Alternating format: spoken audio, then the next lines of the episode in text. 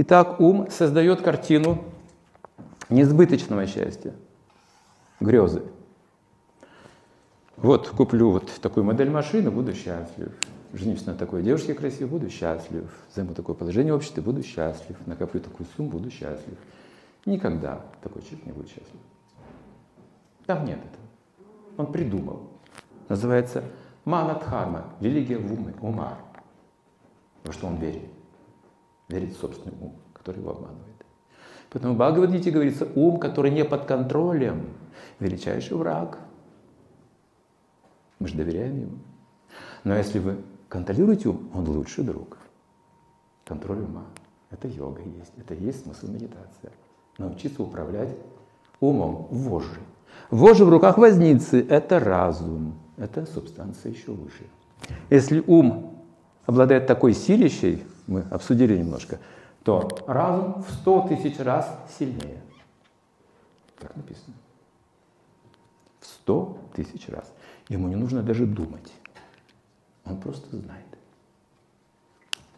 Если достигаете этого уровня, вы Будха или Будда. Вы видите прошлое, настоящее и будущее. Не нужно думать, напрягать ум, выдумывать что-то. Вы просто видите все перед глазами. Если светло на улице, значит солнце в небе, это разум, вам не нужно видеть. Вы видите признаки. Если вот есть тело мертвое и живое, значит там есть сознание, тут нет душа есть, а тут нет души.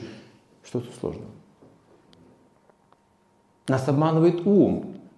Про хромосомы, про э, молекулы, про атом, про клетки и так далее. Сегодня создается искусственный интеллект и думает, что это будет живое существо. Живое существо никогда невозможно создать из мертвой материи.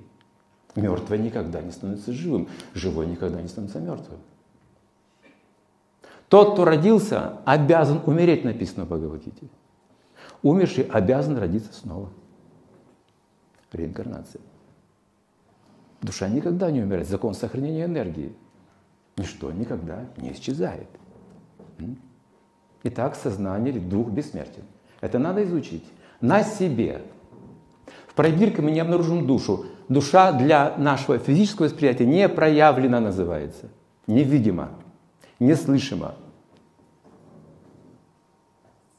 Тем не менее, можно услышать и увидеть. Если мы общаемся с одухотворенными чувствами человека, одухотворенные чувства и ум, тогда происходят чудеса. Одно слово, и вы здоровы.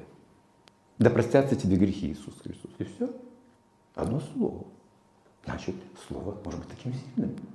А благословение матери работает.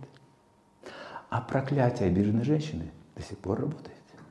Мужчины, не обижайте женщин, это очень опасно. До сих пор проклятие женщин работает. И сокращает срок жизни, и лишает человека разума. Женщин нужно уважать, написано. То есть беречь как детей, женщин, стариков, священников и коров. Написано в Древнем Ведах, что корова – это седьмая мать человека. Ее никогда нельзя убивать будут последствия. Сегодня мы все это забыли. Поэтому есть проклятие на каждом из нас.